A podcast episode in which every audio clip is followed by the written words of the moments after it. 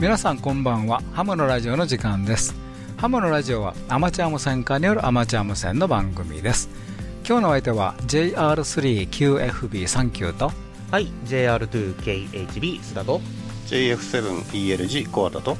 はい JA1WTO 吉原です。よろしくお願いします。よろしくお願いします。よろしくお願いします。はい、えー今日の話題ですけれども、えーまず第一特集としてブーベト D エクスペディションから第二特集として、えーアマチュア無線の制度改革スタートということでお送りいたします。それではハムのラジオ始まります。この番組はきっと人生はもっと楽しい無線従事者免許のアドバイザー QCQ 企画の提供でお送りします。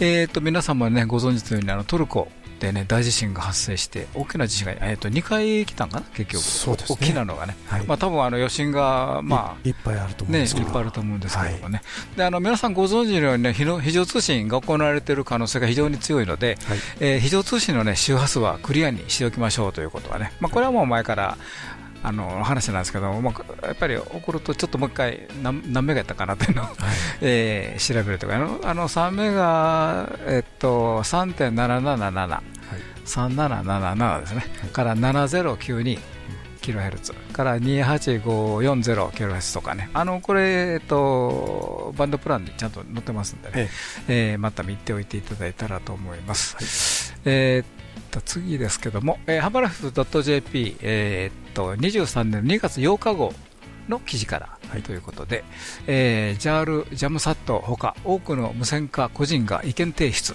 ということでね、えー総務省2023年世界無線通信会議 WRC23 に向けた我が国の考え方かっこ案にかかる2回目の意見募集の結果を公表ということでね、えーっといくついくつかのうん通信周波数帯でねあの衛星通信ですね、はい。えーこちらの方のおあ衛星業務か、はい。メインは、うん。衛星業務への割り当てとすで、えー既に割り当て済みのアマチュア無線等への影響など寄せられた意見と回答が出ております。はい。ということでね、はい、あのいろんな意見が出ていましてね、大変興味深いものですのでね、はい一度ご覧になることをお勧めいたします。はい。えー特にね、あのまあもともと上の方とあの結構そうですね。アマチュア自体が二次業務。そうですね。というところも1.2ギガとありましたね。か。うん。あと5ギガとか10ギガとかいっぱいありますけどね。はい。はい。だからまあ第一事業務ではないところはまあ文句は言えないんですけれども、やはりそこからまあそれまで削られちゃってることね。そうですね。で一時業務も10ギガとか一時業務のところもあるのでそうですよね。ね。そういうところをはキープしてくださいっていうはい、そうですよね、はい、だからやっぱりそういうところで、やっぱりアマチュア無線はアマチュア無線、あのえっと、やっぱり使ってないとね、何も言えないんでね、言えないですけどね。うん。あのまあ、上の方にはなかなかね、一般的な QSO ってしにくいところがあるんですけどところですけどやっぱアマチュア実験ですから。そうですね。い。ろんな実験をするために確保してるわけではい、これからはどんどん実験とかねそうですね。使うようになるのでまあバンドを確保したいなというところですね。はい。はい。えー、それとあのいいどいろいえーといよいよということでね、あのはい。えーブーベトのペティションが始まったんですけれども、えーまあ、この収録の時点ではもうすでに今回のえ燃料が切れたらもう終わりかなことの次のいうかなココーナーでお話ししたいと思うんですけど、あのまあ、そういうふうな話はい、も含めましてね、ええ。ーお話ししていきたいと思いますのでね、であのもう一つはあの、ワイヤレス人材育成のためのアマチュア無線活用に関する制度改正案のパブコメ回答ということで、ね、長長いんですけどもね、えはい。えーその回答が出ましたということでね、えーっとこの今日はね、このブーベとワイヤレス人材の関係にの2つ。はいを取り上げたいと思います。えーまず第一特集、ブーベと D エクスペディションスタート。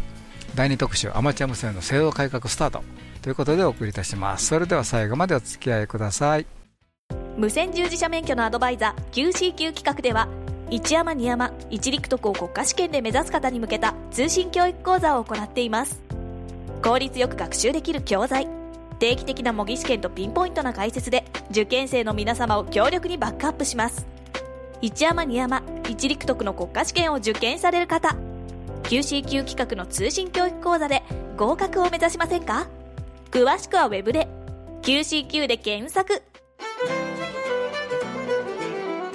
はい、ということで、ええ。ーブーベトディエクスペディションはい。がスタートということでね、そうですね。えあの先週のあのほあの収録の時は、え。うん、まだだったんで、そうですね。うん、これからいう時で、でも放送の時はもうすでにね、始まってて。始まったんですからね。はい。で、この収録時なんですけども、あの実は、あの12月の13日現在はということで、えーやっぱ嵐がね、ひどいということで、やっぱり結構やっぱり天候が厳しい。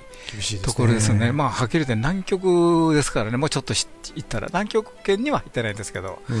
えーというところで、あの、ブーベに焼かれた方の写真見ますとね、あの、ペンギンさんがいてるというのがね、感動的でした。はいはい。あの、小さいね、陸の中にちゃんと生物がいるんですね。いるということでね、はい、ということです。で、あのーまあ、嵐がそうひどいということでね、あの機材の陸揚げとか、オペレーターの移動がね、大変困難な状況だそうです。はい。で、今回はあのーまず30メーターぐらいのヨットで行かれたんかな、あのー船自体がね、はいで、そこからまだ小さい船でね、そうですね。ゴムボートに乗っかって、あの、それに機材積んで、そうですよね。上陸してるようなはですね。あの前の去年やったかな、あの計画の時大きい船であのヘリコプターでね、行こうとしたんですけど、それもうまくいかなかったですよね。ではい。で今回はあのちょっと30メーター級の、まあ言うても、パッと見れば結構でかいですけどね、はい。人が見れば、まあそれでも、レッドとしてはまあまあ小型、小型なんかな、分からんけどだと。思いますけど。ね、ということなんで、はい。えー規模を縮小してね、えー運用するということで、まあ、いずれにしてもうん。で結局、希望を縮小して運用開始。してた。んですけどし、てた、もう今日の時点ではい、あの QRT が決意されてまして、はい。はい。あのー今運用しているんですけど発電機回しながらやってますがこの燃料がつ尽きたら運用終了と、そうですね、ですから2週間ぐらい。うん、運用期間が短くなっそうですてね。ですね、はい、であの今、はい。今ちょうどはい18メガで出てるところを私、ワッチしてる最中です。か。今最終回を見てるわけですね、FTH の最終回の、はい。えー、あ、違う、あの FT8 の最終回で、あの、フォックスハウンドモードで、はい。ちゃんとシーケンスもね、あの、普通のシーケンスでちゃんとやってられるみたいで、初めちょっとね、混乱したみたいですね。今回はなんかね、普通のシーケンスじゃないところで動いてたりして、皆さん大変混乱してましたね。ええ。なんかあの送信中止反対のシーケンスになってたりね、そうですね、なんかはい。JTDX でやればできるんだけど、あみたいですね WSJT だとダメということで、なんかちょっと大変混乱しました。そうですね、はい、はい。でもあの今は、今というか、私の今見てる時点では、ええ。普通のシーケンスなんですけど、まああ。多分今日で終わりかな、ひょっとしたら。そうですね、あのーね。おそらくこう月月曜日、えーと夕方に、現地時間の今日の夕方ぐらいには終わるんだろうというそうですね。アナウンスは出ていましたね、ええまあ、いずれにしてもあの燃料をもう再補給しないと。再表記しないと。え。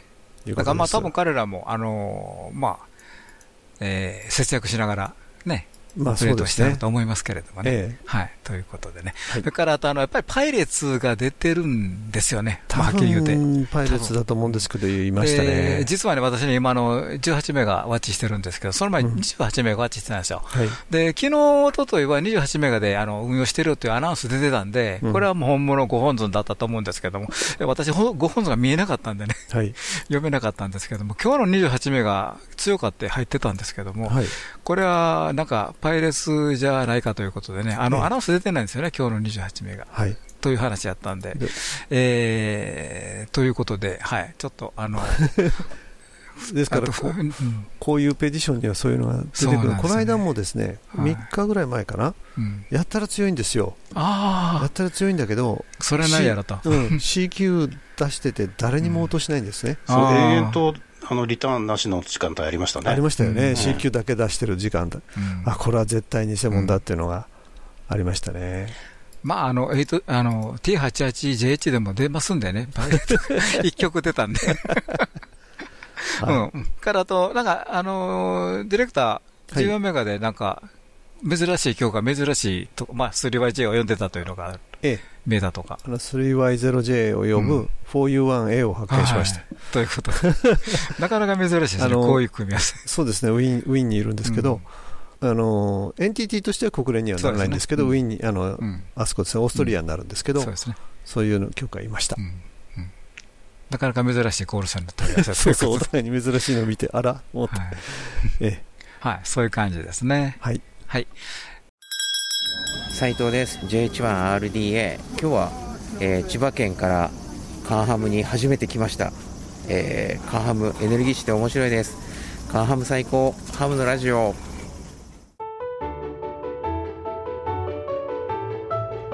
それではここで、無線従事者免許のアドバイザー QCQ 企画から耳寄りな情報をお知らせします。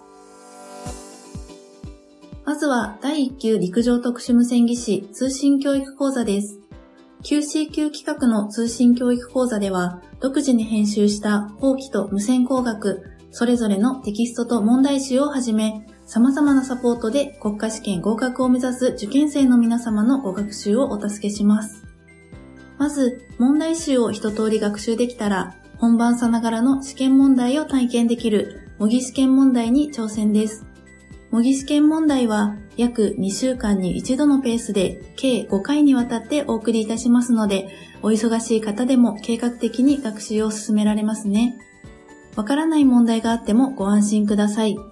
インターネットの受験生専用サイトには質問フォームがあり、いつでも何度でも質問することができます。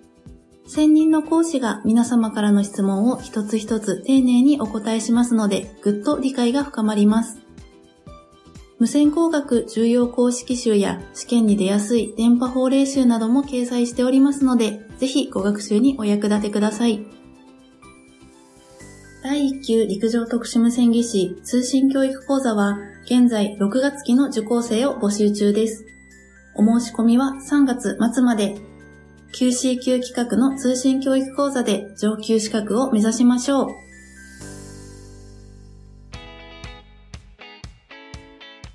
次に、12月よりスマートフォンでもご学習できるようになった養成家庭 e ラーニングをご紹介します。講習会会場が遠い、講習会日程が休みの日と合わない、などお困りの方はいませんか？養成家庭 e ラーニングはインターネット環境とパソコンやタブレット、スマートフォンがあればいつでもどこでも学習することができます。講師の講義動画と確認テストで全く知識のない方でも理解が深まりますし、講義動画は繰り返し何度でも視聴することができるので復習も楽々。わからないところは質問フォームからご質問ください。講師が丁寧に回答させていただきます。最後の修了試験はお近くのテストセンターで受けることができます。テストセンターは全国に300カ所以上。パソコンやタブレット、スマートフォンでの学習が終わって、最短3日後にはテストセンターで修了試験の受験ができるようになるので、学習スタートから試験までサクサク進めます。養成家庭 e ラーニングは第4級アマチュア無線技師、第2級、第3級陸上特殊無線技師を実施中です。春には第3級アマチュア無線技師 e ラーニングも開講予定。養成課程には講習会もございます。養成課程講習会は第3級、第4級アマチュア無線技師と第2級、第3級陸上特殊無線技師を各地で実施中。ホームページには新しい日程も続々更新していますので、ぜひご覧ください。QCQ で検索。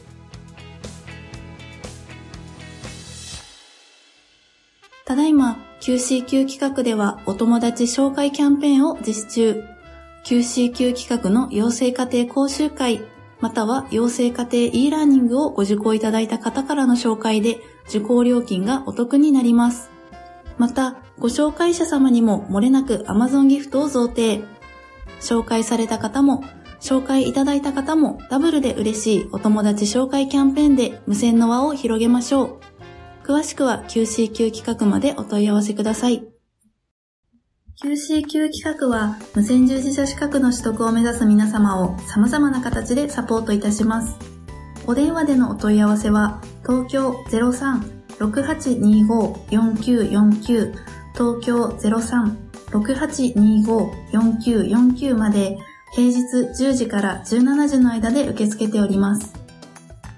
以上、きっと人生はもっと楽しい QCQ 企画からのお知らせでした。83.7 Radio Narita.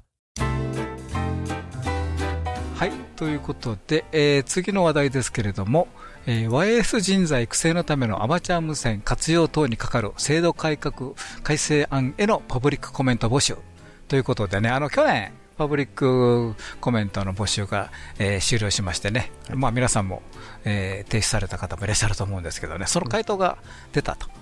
い。うことで、えー、これはあの、えーと、総務省のね、えーまあ多分ちょっと私、ググってないんですけど、はい、あのワイヤレス人材のためとか、そういうので、えっとね、総務省のトップページから、広報報道っていうのを見ていただいて、うんうん報道資料っていうのが出てくるんですけど、うん、そこをずっとこう下の方にスクロールしていくと,、えー、と2月の8日のところに、ワイヤレス人材育成のためのヌヌヌっていうのがあります。そうですね、はい。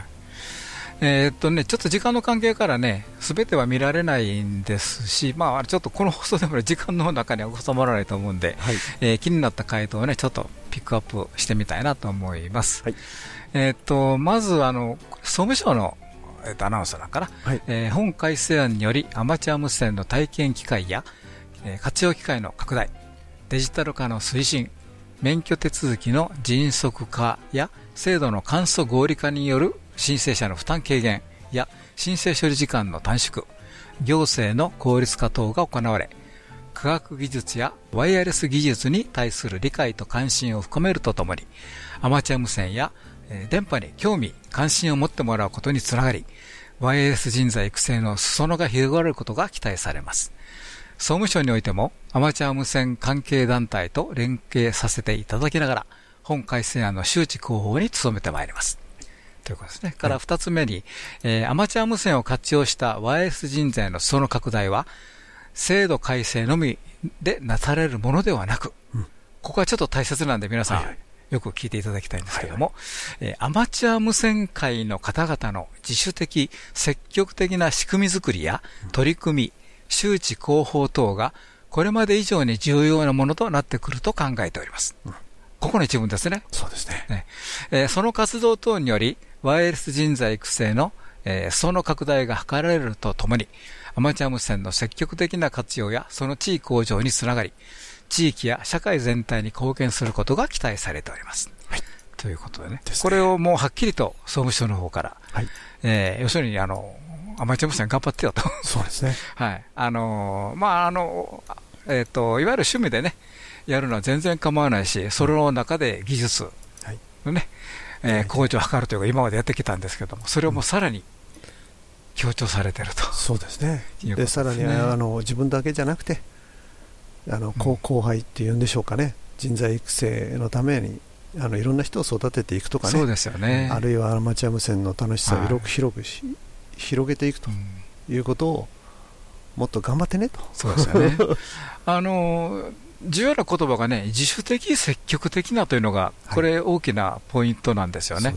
はい。まあ、やっぱり、あのえーと、例えばハンフェアとかあって、まあ、参加しますよと、まあ、これは全然いいんですけどもね、うん、まあ、そこで例えば、あのえー、いろんな催しがあるところにも、自らやっぱり参加するとかね、はい、いうところも、まあ、あの小さいことがどんどん大きくなっていきますんでね、そういうところからやっぱり個人として始めてみてもいいかな、そうですね。と気がしますね。でそれをまあ積極的にえー、やっていくと。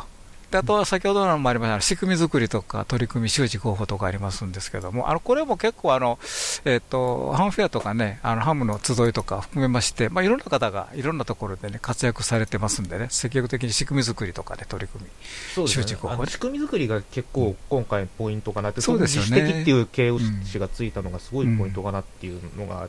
思ってまして、ね、あのバンドプランがあの法制化されてから結構久しいんですけど、うんうん、まあ、今回あの、パブコメでもバンドプランのね、あの、大改革がありましたけど、そうですね。あの、やっぱりその自主的にそういう、なんていうんですかね、うん、そのバンドの中の使い分けであるとか、まあその他も含めて、アマチュア無線側で自主的に仕組みを作ってください、制度を作ってくださいっていうような、あ方針がどうもその色濃いなっていうふうに思ってたんですけど、うん、まあこれもその、この文言もですね、そのうちの見方の一つかなという感じがしますよね。そうですね。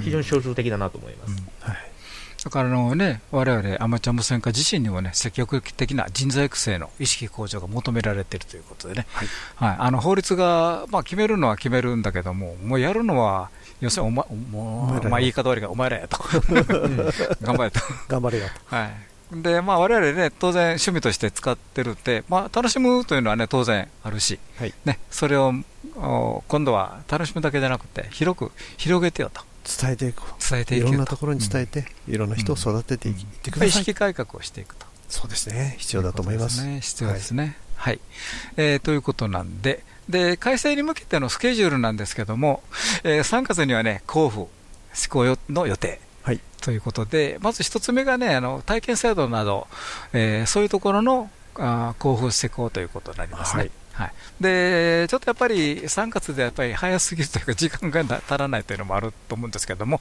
えー平成令和5年9月、今年の9月ですね、えーこれに、えー施行、まあ、交付はもう終わってても、実際に施行するのが、えー同時申請とかね、一括表示記号、はい。えーか特例様式、申請の様式ですね。様式ですね、はい。はい。でアマチュア局特定付属装置うん。とかから、からいわゆるあのこれはバウンドプランって言ってますけどもね、うん。まあ、周波数の割り当てですね、はい、というふうな、それが9月から実際に、えー動き出すよとい。うことなんで、ちょっと交付交付自体も少しタイミングラグがある感じですね、今回はね。そうですね。よくあのパブコメ回答出て結構すぐっていうパターンありましたけど、ちょっと交付じ、まあ、時間が空いて、さらにあの一部はから半年空くということなんで、タイミングにちょっと注意という感じですね。まあ、あの今回も、まあ、これちょっと私こ私自身の考えあの意見になるんですけども、結構短時間にすごい量の、えーと変更、うん。改革うん。やってるんで、総務省のも大変だったと思うんですよね、これ。うん、これははちょっと過去例にないぐらいかもしれないですよね、よね。この分量が一気に変わるというのは。そうなんですよね。うんだから、まあ、そんなに多くなければね、交付志望がもう3月末っていうのはありえたんでしょう、ちょっと難しいでしょうね、これ。難しいでしょうね、はい。特にあの免許申請代わりが周りが結構変わりますんで、そうですね。例えば電子申請のシステム変えるとかね、内部のそのデータベース変えるとか、いろんなことがあるんだと思うんですよね。今のあの電子申請のシステムも変えないといけない。うんということだと思うんですよね。うん。はい。うんはい、ということでございます。はい。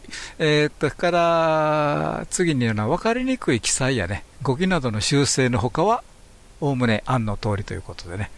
それから、あの、一件、あの、規定の中で追加があったようですね。これ、なんか、あの、須田さんよくご存知なのかな、これ。よくご存知というか、まあ、見つけてきたんですけど、あのー記念あ無線局審査基準の方ですよね、であの記念局のそのなんていうんですか審査基準が結構明確化というか、まあ、場合によってはちょっと厳格化されたのかなっていう感じのところもあったんですけども、そね。あのそこに1個その条件が、あー一個えーなんですかね、増えたと言いますか、うん。条件が増えたっていうとちょっと意味違うんですけども、まあ、この場合も OK だよっていうその条件が1個増えまして、えーっと、えー、と学校教育法第1条の学校が当該学校の行事として主催等しているものは記念局として、うん。あの通しますよっていうこの文言が増えたんですね。という。ことですよね。ということなんで、あのまあ、若者のアマチュア無線のことばっかり最近考えてますけど、私は、あの非常にファインプレーだなと、うん。そうですね。いうことでびっくりしましたですね。はい。あの学校というのは、えっと一応あの、まあ、法律上、幼稚園、小学校、中学校、えー義務教育学校、うん。高等学校、えー中等教育学校、特別支援学校、大学及び高等専門学校、はい。というものが含まれるそうで、えっとまあ、学校の、まあ、僕ら一般的な部類に入るんですが、いわゆる専門学校ですね、はい。これはちょっと含まれないということで、そうですね。ええまあ、これはまあまあ仕方ない。かまあ、あの どこで線引きするかって結構難しいところですよね、うん。まあ、わあの分かりやすくがあの学校教育い、いわゆる一条項っていうんですか、そうですね。っていうことでし,、あのししたんだと思いますけど、まあ、ちょっと狭いんじゃないかっていう、ねあの意見もあるんじゃないかなと思うところですが、まあ、とりとにかくその学校だったら OK っていうところは非常にファインプレーですね。はい、はい、そうですね。ただ、ちょっとあの運用、その記念局を運用する人にあの制限がつくっていうことで、うんまあ、あのその学校の生徒さんとか教職員さんに、まあ、限るっていう条件は、まあ、つくんですけども、まあ、とにかくその学校のですね生徒さんとかあの、まあ、うん運用機会を作ってあげようっていう、あのそういう意図がちょっと裏に見えるのかなっていそう感じですすね。ね。はい。で、あの、今までの体験局というのはもう廃止になるわけですよね。体験局っていう、考えがなくなりますよね。そうですねうんだからあの体験機会という意味では、もうあの記念局の中でもできるし、まあ、個人のコールセンでも個できるわけですよね。あのアマチュア無線の免許を持っている人だったら、誰でもやって、あの体験させていいよとそうですよねいう。ことですね。はいだから、まあ、今ちょっと途中で、あの、まあ、えー体験局という制度が、はまあ、入って、まあ、それが今回、もっと綺麗に記念局と仲仲良いかな、うん、体験の機会がもっと増えたという。そういう感じですね。まあ、あの ストーリーとしては非常にあのなんですかね体験曲というやつでお試しでやってみて あのうまくいきそうだったから解放したみたいなそういうふうにそうですね。取ってもいいぐらいの感じですよね。そうですね。あのやっぱり総務省の方もね、もう初めからもう誰でもできるようとなったら、まあ、あの使う方も混乱するだろうし、うん。あのやっぱり制度作る側としてやっぱ不安ですからね、うん。そういう制度作るとね。だからやっぱりあのこの体験局運用というのはうまいこといったということですね、逆に言えば。うんそうですね。これまでね、きちんと運用されたっていうことなんでしょね。そううですよね。そうですよね。であのまあ、体験局というのはなくなるんで、あの例の体験局の特別コールサインというのはもうなくなりますけども、あの記念局というの,、ね、のは存続しますんでね、あのもし特別なコールサイン、8J とか欲しかったら、記念局の方で体験局すればいいわけであって、あのまあ、もともと解説の基準同じだったし、すっきりしすっきりしろという。もうあの非常にすっきりすると思いますね。そうですね。はい。うんはい。それから次に、モールスの体験ということなんですけども、えーこのモールスというのはやっぱり、モール通信は特別技能だそうなんで、えー体験ということはできないとうんいうことで、あの前の体験局の時も、モールスは省かれてましたですからね。モールス以外って書いてあったんですけどね。そうですよね。はい。ただまあこの辺はちょっと不思議なところがあって、まあはいそもそもなんでモールスだけ特別扱いのって話も一個あるのと、あの、4 アマの人が体験すると、1キロワット体験するとき、あ、4アマじゃごめんなさい、3アマか、3アマの人が1キロワット体験するときにモールスやっちゃダメってのも不思議だなとか、いろんなこと思うんですけどね。考えてみたら3話ってもともと電信級でしたからね。なんか、うん。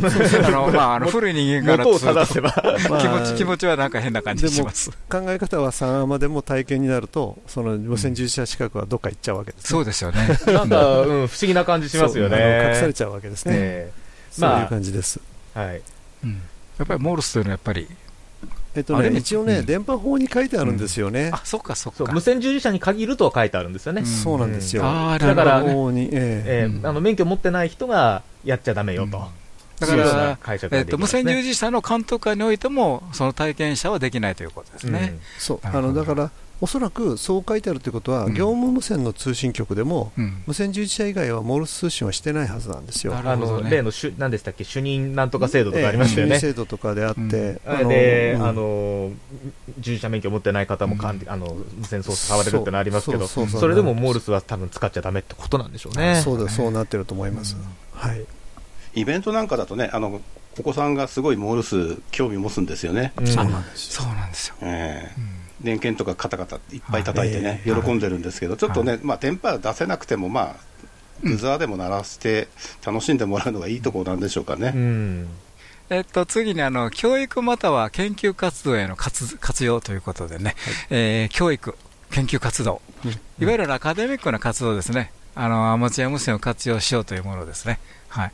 あの、特にあの、まあ、研究者とか、あの、まあ、例えば会社とかで、とか学校とか全部含めてですね、あの、研究費をもらったり、給料をもらって、えーやってるんで、これ業務違うかというふうな話もいっぱい出てますねあるんで。すけども、あの研究者自身の意思によってね、アマチュア無線をお活用できると、うんいうことなんで、まあ、そもそも研究とか、まあ、教育とかって本来、あの、その金銭上の利益っていうのは二の次のはずなんですよね。そうですね。うん、そういうふうに考えると別にそんな特別なことじゃないまあそうですね。と思うんですけどね。はいあの、日本でもキューブサットとかいろいろね、上げるときにアマチュア無線の周波数でテレメトリー送ったりするわけですから。うんそういうのどんどん活用してほしいですね。うん。はい。えーっと、次に同時申請は紙申請に限定すべきでないということで、えーっと、電子申請もね、利用可能なということこの同時申請というのは、あの、えーっと、無線従事者免許と、え無線局ー、局面、無線局免許局面ですね。はい。はい。ではい。ななんでかというと、これ実際今、無線従事者免許が現在紙申請のみになってるんですよね。うんそうですね。であ写真貼って送んなきゃいけないそうなんですよね。ですねで、電子化されてないんで、じゃあ同時申請も紙になっちゃうんじゃないのっていうことを言ってたんですけど、うん。これ後から出てきますけど、これも電子化の方向で今動いてますので、あの無線従事者免許についても電子化になって、えー同時申請も電子申請が。行われるようになる予定だそうです。んはい まあどうなるかということでね。はいただあの今の電子申請ライトのシステムですと、一回紙と紙でパスワードとユーザー ID もらわなきゃいけないですよね。ああ、そうですね。あそうですね、最初はね。最初は。えー、ということは、どのタイミングでその申請やるんだろうとかね、うん、その辺の絵がまあちょっと見えてこない感じします、ね、まあ、それもシステム解消に乗っかってくるんでしょうけどね、うん、なんか合格通知と一緒にそのはがき来たらいいんですけどね。あ ID とかパスワード ID パスワードあいいね、それね。ああ、そっか。あの、初期パスワードさえいただければ、後で自分で変えれますからね。自分でやりますからね。いいですね、そのアイデア。ね、なんかその辺をちょっと工夫していただきたいなという感じがしますね。ですね。はい。それから、えっ、と、上級資格取得時の同士申請ということでね。はい。はい、えっと、例えば、あの、4アマで、4, 4AM ですね。はい、で、読み、えー、勉強されている場合、うん、サーマ合格で、えー、3AM に同時に変更申請可能ということですね。はいこれはあのパブコメのそのかかった原案の時からその変更様式っていうのがあのついてましたんで、うん、これは多分できるんだろうなと思ってましたけど、ね、まあ、改めて見解が示された、ということで、はい、まあ、これはありがたい話ですね。そうですね。そうですねこの場合、無線設備に全く変更がなくても、4AM から 3AM になるということですよね。そうですね。はい。ということは、本当に例外なく、その無線従事者試験合格した人は同時申請の権利が得られると、そうですね。いうことなんで、ますますなんかあ便利になるなというか、分かりやすくなるなという感じですね。そうですね。若者ハムの支援コミュニティヨタジャパンをご存知ですか？ヨタジャパンでは私たちと一緒に活動する若者会員を募集しています。10代20代の皆さん楽しみながら新しいアマチュア無線を作っていきましょう。若者をサポートする三女会員も募集中です。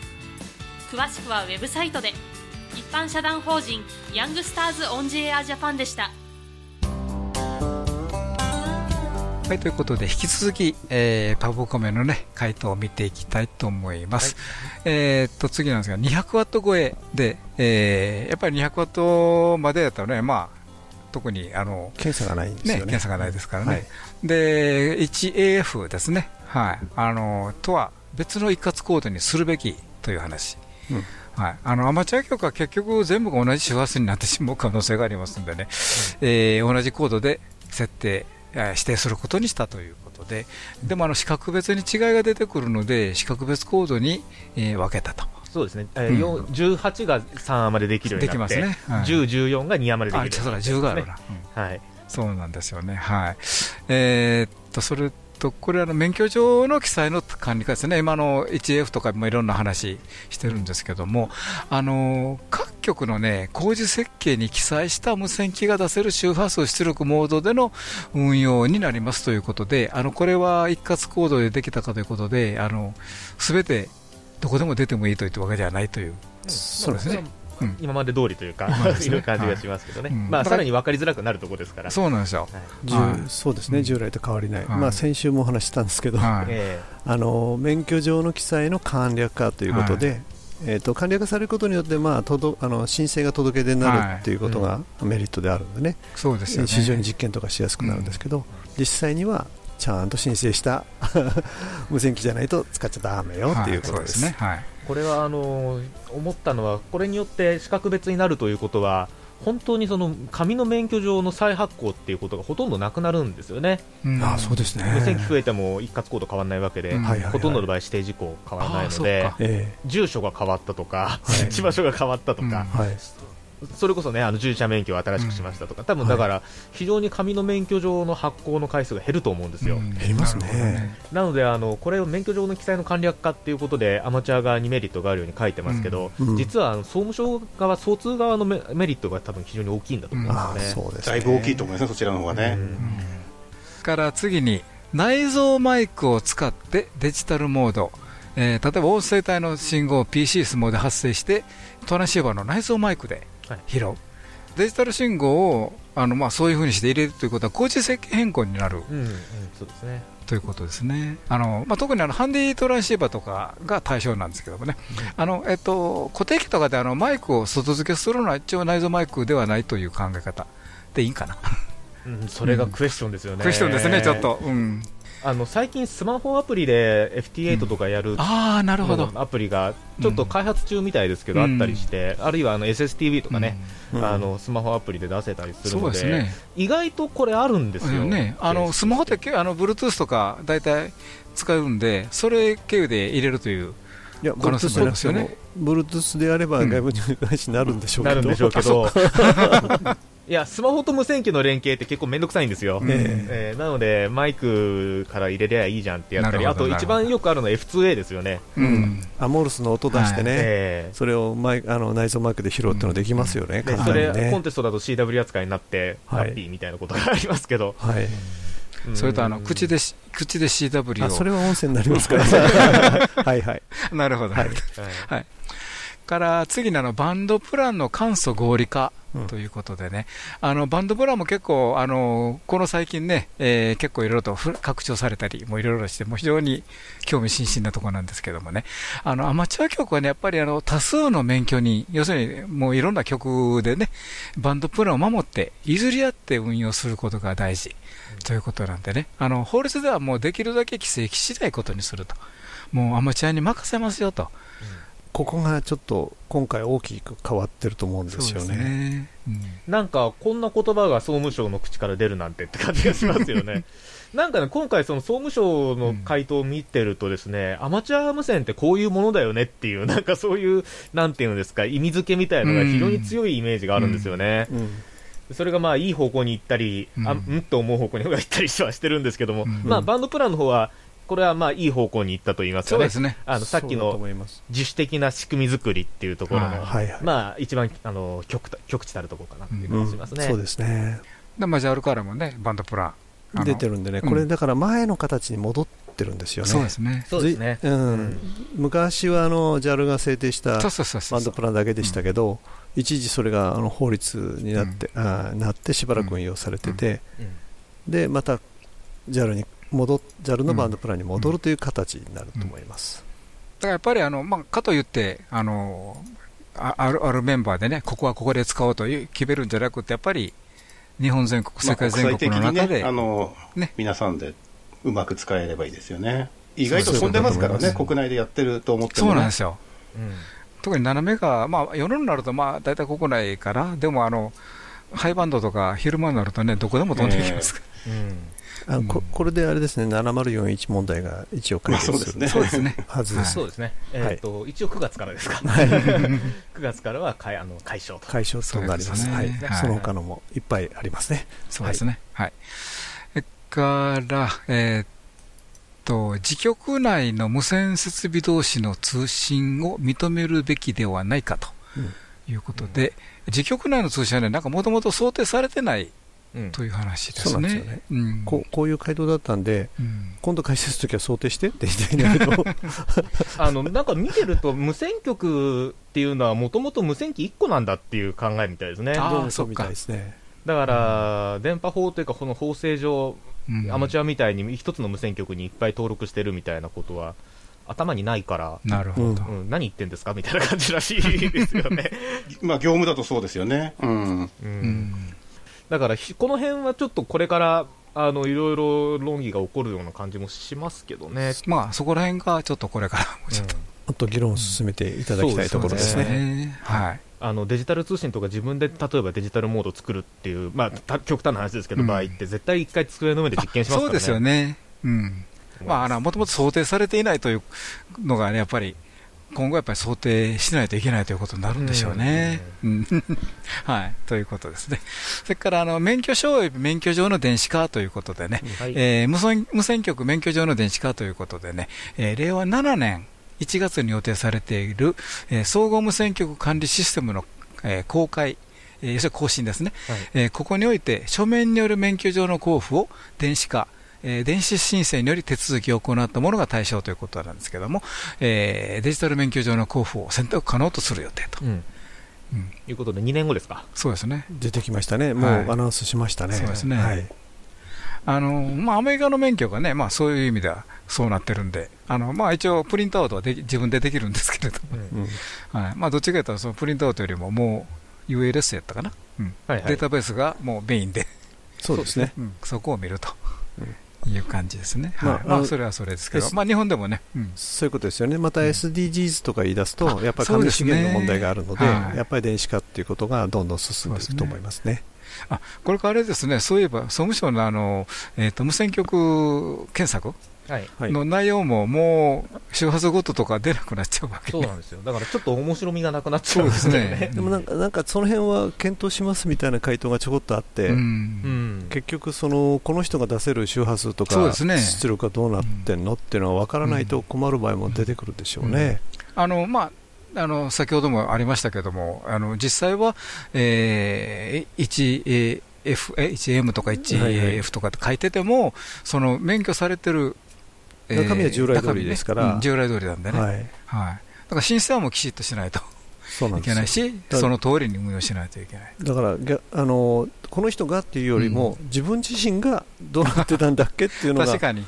分かんなくなるんで、やっぱりここも書いてあったんですけど、ちゃんと自己管理してくださいねって書いてあったんですが、はい、そうい今の時点でもね、もうどうだったかなって悩みますよね。うん。うん。それがもっと、もう自己管理がええ、厳しくなる、自己管理をきちんと、ね、そのアマチュアとして国が免許を与えているわけだから、そね。はい。そこはちゃんと自己管理してねって書いてありますね。うんそうですね、はい。うん。あの総務省に聞かないでねと。はい。えー、とざっとね、えー、と気になる回答を見てみましたけれども、お皆さんもいかがでしたでしょうか。あのその他にもね、いろんな意見や総務省の考え方というのなどがね、分かりますのでね、えーぜひ回答全体をね、ご覧いただきますと、あの逆に今まで、あこうやったんかなというのがね、あの思い出すというか、うんあのか初めて気づくことはないと思うんですけど、はい、いや、あの、めちゃくちゃこの回答長いんですけど、あ、総務省こういうふうに考えてるんだなっていうのが分かるんですよね。なるほどねそうなんですよ。総務省の考え方がよくわかるので、まあ、あれって思うところもいっぱいありましたけど、はい正直ね。ねはいはい。これは一回読むべきだと思いますね。理解が深まると思います。そうそうそう。まあ、この辺ももしかすると今後ね、あの、いろんな実験やっていくにあたって不便だよって声がいろいろ出てくると、そうですね。かもしれないということでね、はい。まあ、引き続きいろいろ声を上げていくことは大事なんだなっていう感じしますね。ですね。で、あの、何はともあれ、その人材育成っていう錦の見旗があるわけですから、あの、ちゃんとその元に立てるようなふさわしい活動をね、ね。はい。するということも大事かなという感じ。あの総務省としたら、まあ、アマチュア無線だけじゃなくて、あのデジタル人材育成というのはあのインターネットも本来含むんですよね、まあ、僕らもアマチュア無線というところに固定しちゃうけども、まあ、そういうのを含めて、やっぱりインターネット人材のうん育成というところね、総務省と、はいもう同じ方向だと思うんですよね、アマチュアも。あのインターネットとかそういう、なんていうんですかね、エンジニアの育成って結構レイヤーが高いところからといいますかね、アプリケーションからやってくる方は結構多いですけど、そうですね。我々がやってるのは結構物理層に近いようなところが結構ありますので、あのあ ISO の7階層の一番下の方一番下から進んでますからね、やっぱりそれってすごく意義あることだと思うんですよね。そうですね。はい。そういう意味でも、そのアマチュア無線がワイヤレス人材育成っていうところで果たせる役割なんそうですね、はい。ということだと思いまはい。す。あの改正後にね、改めて詳しくまた見てみたいと思いますのでね。そうですね、はい。特集を組まないとダメかなと思ってますんで、はい。はい。それとあと皆様のねご意見もあのぜひお意見おお寄せくださいということでね、よろしくお願いいたしよろしくお願いしま。ます。無線従事者免許のアドバイザー QCQ 企画ではアマチュア無線技師と陸上特殊無線技師の養成家庭講習会を実施しています専任の講師が今節丁寧に講義を行いますのでどなたでも安心して講義に挑んでいただけます皆様のお近くで開催される講習会をご確認いただきぜひ受講をご検討ください詳しくはウェブで QCQ で検索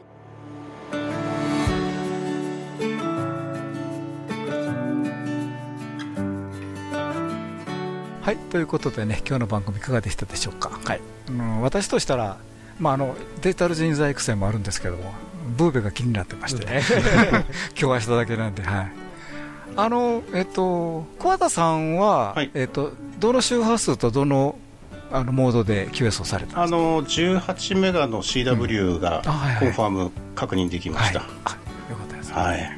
頑張りました、あともうデジタルの方はいかがですか？デジタルの方はあのログがね上がってないんですね現時点で。なるほ誰も上がってないようなんで多分私のだけが上がってないわけじゃないと思うんですけど、ちょっとき、あの戻られてからなんですかね、まあそこは楽しみですよね。楽しみですね、ええ。まあ一つ確保できたんでまあ一安心なんですけどね。ええ。まあ、一応あの、アント、AT、え、絶対絶対。オールタイムニューマンですね。ニューマンですね。ATNO ということで、まずとりあえずはスロットはね、皆さん、まあ、あと今日明日しか、というか、もう終わってますけどね、この放送の時は申し訳ないんですけど。